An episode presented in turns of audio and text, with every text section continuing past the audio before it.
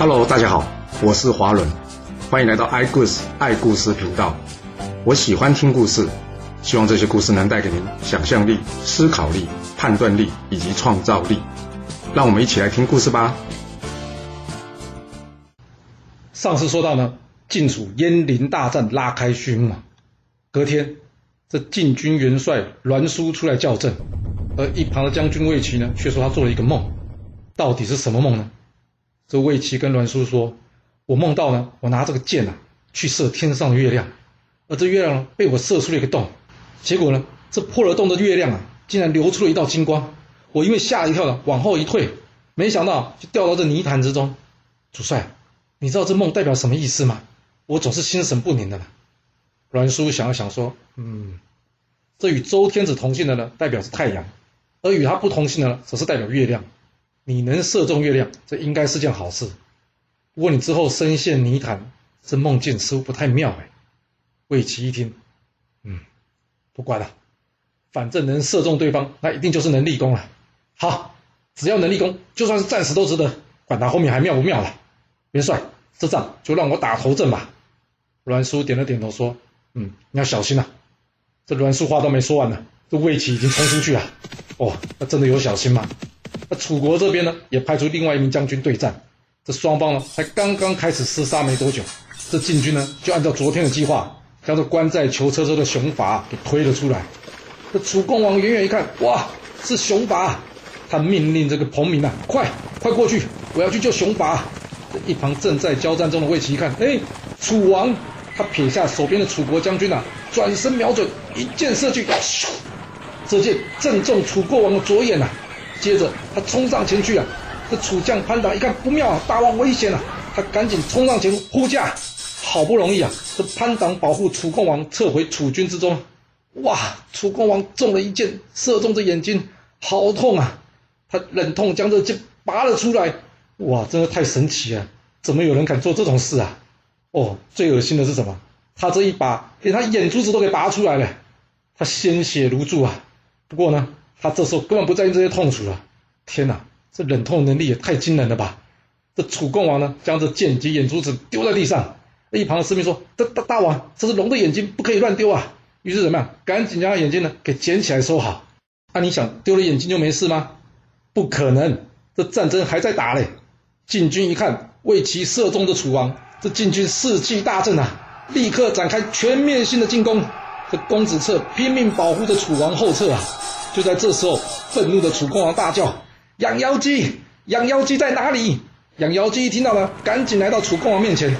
楚共王说：“快，快给我把这身穿绿衣服这个晋国将军给射下来，帮我报仇。”养妖姬说：“大王，你昨天要我今后不准再射箭，所以我现在身上没有带箭啊。”这楚共王随便拿两支箭交给养妖姬说：“你是神射手，有这两支箭应该就够了吧？”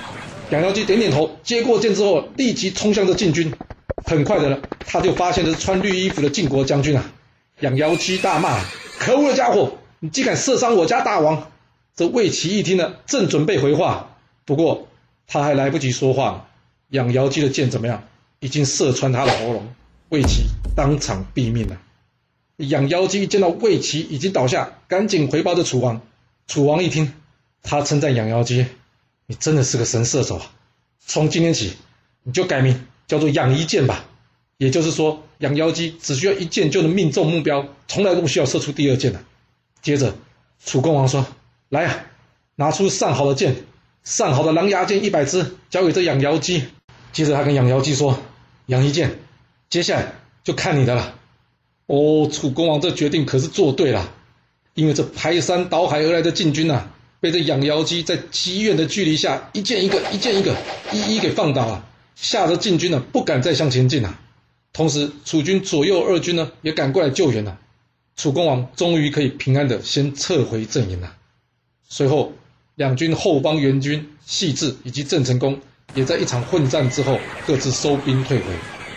晋国这边一看，这楚国已经撤回阵营了，所以也就先收拾了魏齐的尸体，回到晋军阵营之中，计划着接下来的战事安排。就在晋军整顿回营的同时呢，这栾真请示晋厉公，他跟晋厉公说：“主公，之前我出使楚国的时候呢，我曾经跟楚国的令尹公子婴齐说啊，我晋国的用兵之法就是整瑕二字。但是今天一看呢，混战根本说不上整，而这退兵呢也看不见瑕，所以呢，我想请人去赠送一杯酒给这公子婴齐，以符合我当初说的整瑕二字。晋灵公一听说，嗯，好啊，顺便去打听一下楚共王状况吧。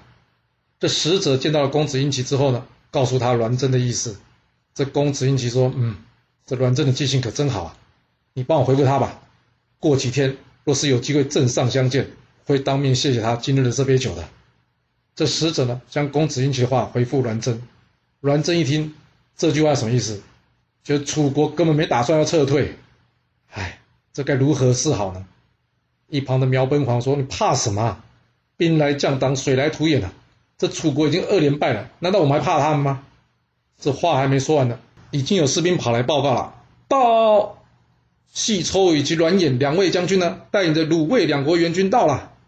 这鲁卫两国援军赶到啊，不只是晋军知道，楚军也知道啊。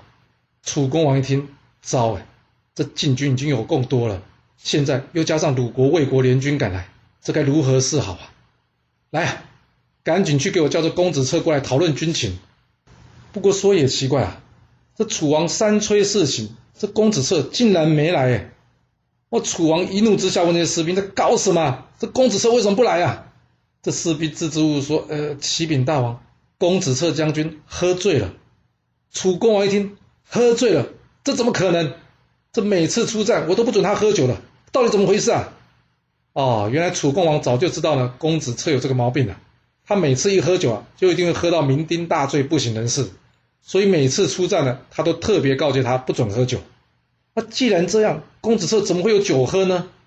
哦，原来是这公子策跟楚王说啊，大王啊，连续打了两天，我想大家都累了。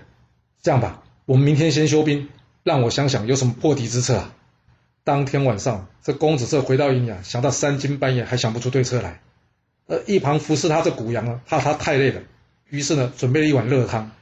但这热汤并不是什么热汤啊，它就是酒啊！这公子车一闻，好香啊，是酒吗？这谷阳知道他不能喝酒啊，所以说什么？他不是酒，是辣椒汤。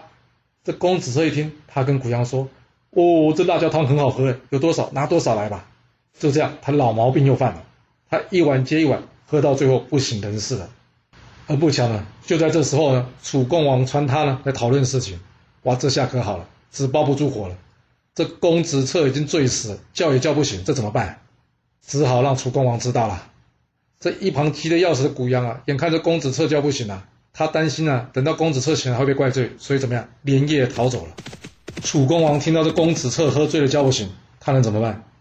他也没辙啊。他问这公子婴齐啊：“你对这鲁卫两国援军前来参战，有没有什么破敌之策啊？”这公子婴齐早就看公子策不爽很久了。他怎么可能帮他解决呢？他跟楚公王说：“大王，我当初就建议不要为了救郑国而卷入与晋国的战争之中啊，就是因为这晋国的兵力雄厚啊。结果呢，司马一直说要打，现在好了，大家在打仗，他在那边睡觉。说实话，我想不出什么好方法了。我建议啊，我们还是连夜撤退吧。”楚公王一听，叹了口气：“哎，也只能先这样了。不过这司马已经醉得不省人事，若是被敌军抓走，我楚国的面子可就丢大了。”楚共王想了想，说：“来，去叫这养瑶姬过来吧。”养瑶姬来到楚共王面前了。楚共王跟他说：“养一剑，我要仰赖你的神射技术，为我军断后，并且保护司马公子策回到楚国，知道了吗？”当天晚上，楚军拔营撤退。这养瑶姬一想：“糟哎，这公子策怎么叫都叫不醒？啊，等他醒来，我们大概已经被晋军给团团围住了吧？嗯，怎么办呢？”哎，这可不行啊！于是呢，怎么样？他叫人呢，把这公子车呢给绑在车上，免得他掉下来。自己的率领着三百位比较会射箭的士兵，就在这后方啊，保护着楚军撤退啊。隔天一早，这晋军发现，哎，楚军已经撤退了。这栾书本来想要追击啊，但士燮就告诉他：“穷寇莫追啊，以免狗急跳墙啊。”栾书听完之后点点头，嗯，这楚军可以不追。但是郑国总可以攻打了吧？士燮建议他还是先了解郑国的状况吧。栾书听一听，嗯，也对，好，他赶紧派人去怎么样？去调查一下前线的状况。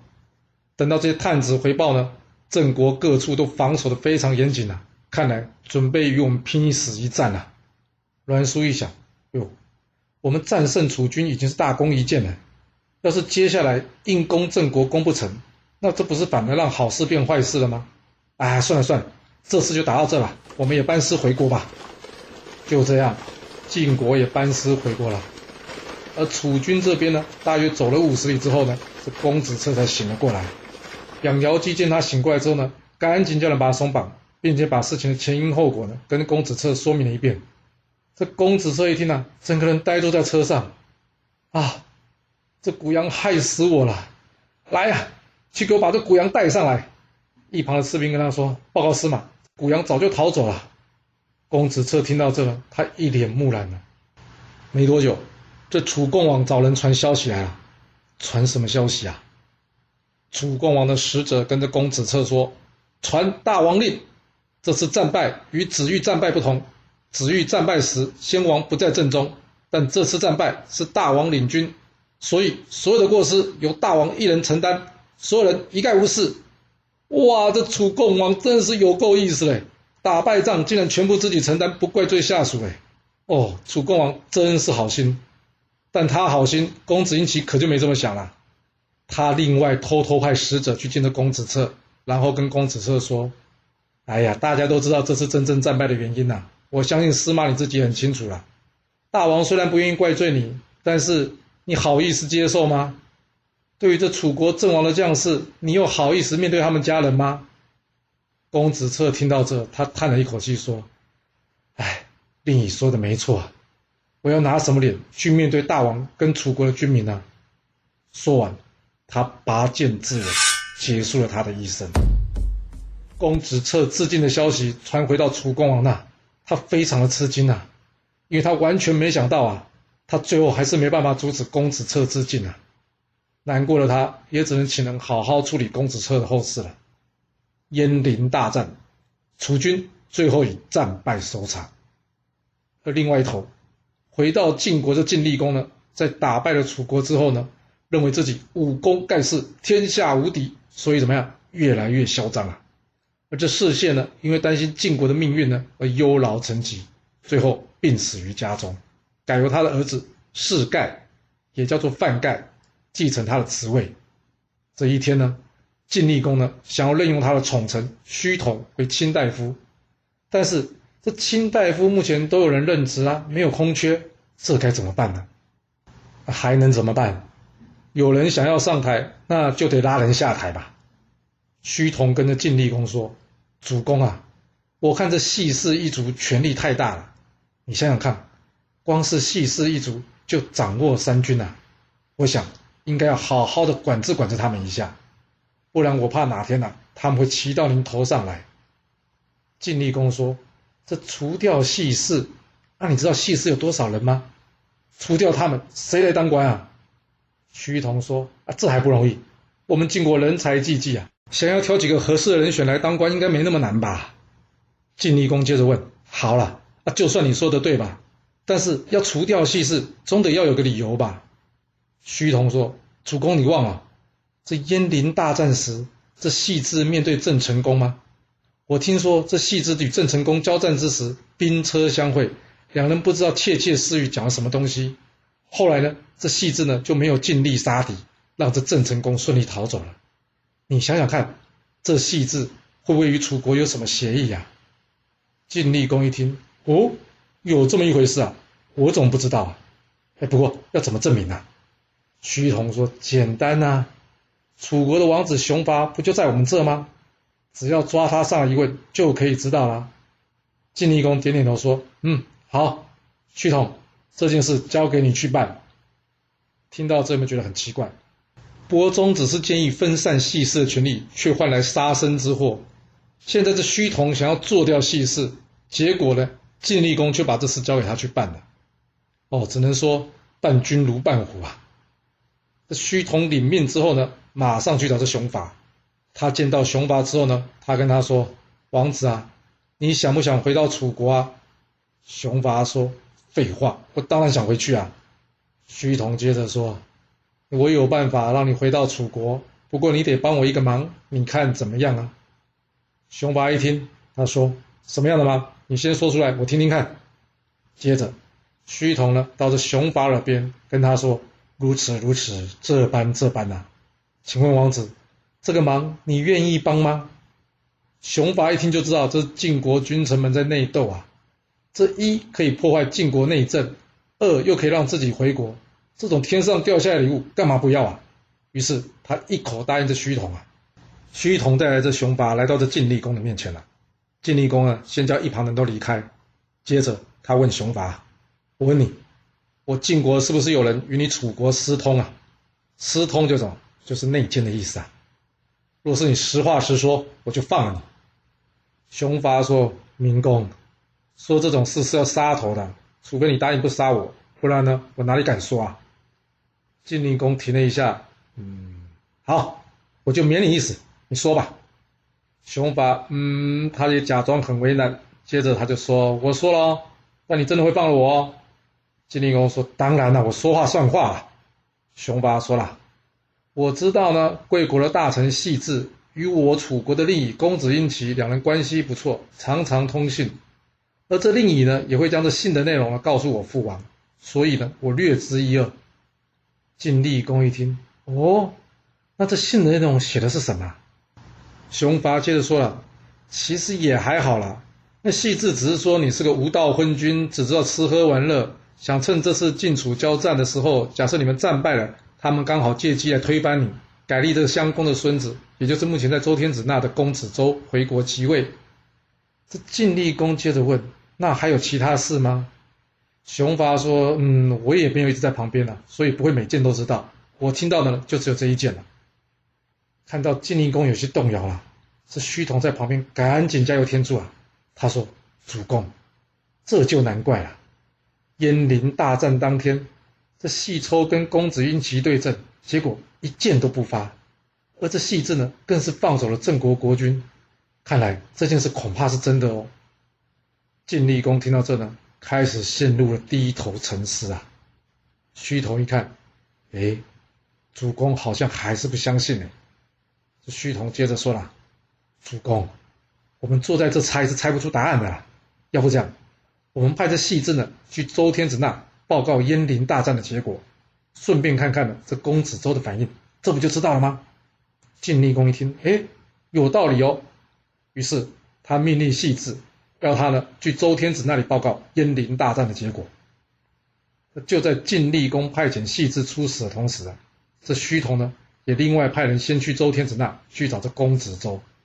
这个人呢先假装礼貌性的拜访公子周，然后闲聊到这细致要来，并且非常好心的提醒这公子周说：这细致呢可是晋国大臣，他来的时候呢你应该要跟他打好关系了。公子周哪里知道这是个计啊？他点点头，觉得这话有道理，所以呢，他等到细致到了周天子那办完公事之后呢，特地去拜访这细致。细致基于礼貌，当然会见这公子周了。由于这公子周呢有意要表示友好啊，所以这场会面呢，并不是随便打个招呼就走了，而是大约聊了半天。等到细致回国之后呢，派去他身边监视他的人呐，赶紧将这状况一五一十的报告给晋厉公。晋厉公一听。好你一个细致啊！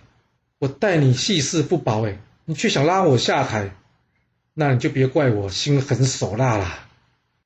一天，这晋厉公在后宫呢，与这妃子喝酒，也不知道为什么，他突然间很想吃鹿的肉，于是呢，叫人赶紧出去找。哦，这下人知道这晋厉公啊，个性暴戾啊，所以怎么样，赶紧飞奔而出啊。但是说也奇怪啊，今天市场上并没有人在卖鹿肉啊。哇，这下惨了，买不到鹿肉，该怎么回去交差呢？就在这时候啊，他看到有一个人呢，车上载了一头鹿，哦，看样子好像是刚刚打猎打到了。哇，他高兴的立刻冲上前去呢，把这鹿给抢了过来，然后随便丢了钱就走人了。有钱了不起啊？他没搞清楚他抢的是谁的鹿哎，谁的？就是这细致的。细致想说，还有这种事，光天化日之下公然行抢。接着，他大声喊着：“别跑！”但这人怎么会理他呢？他要赶紧回去向晋灵公复命啊！这细致一怒之下弯弓搭箭，咻的一箭过去，当场射杀这个人。而这件事呢，很快的传到了晋厉公的耳里啊。那晋厉公生气的说：“可恶的细致啊，连我的人都敢杀，看样子我得先下手为强了。”于是他找来了虚童以及宜阳武等一群小人来，准备商讨灭掉细氏的计划。说到这，你会不会觉得怎么那么巧？那刚好晋厉公想吃鹿肉，又刚好市场上没卖鹿肉，最刚好的是啊，这细致载了一头死鹿。这故事有没有可能是，其实想吃肉的不是晋厉公，而是晋厉公的妃子？至于他为什么想吃鹿肉呢？有没有可能是他收了人家的好处，人家要他这么说的？而同时市场上的鹿肉早就被人刻意给买走了。最后，细致车上这个鹿到底是他打猎打到的，还是别的猎人卖给他的，那就不得而知了。很多事情哦，的确是巧合。但也有很多事情哦，实在是太巧合，巧合到呢，让人怀疑是人为的。那好了，我们接着回头继续说吧。这群小人可以给晋厉公什么样的建议呢？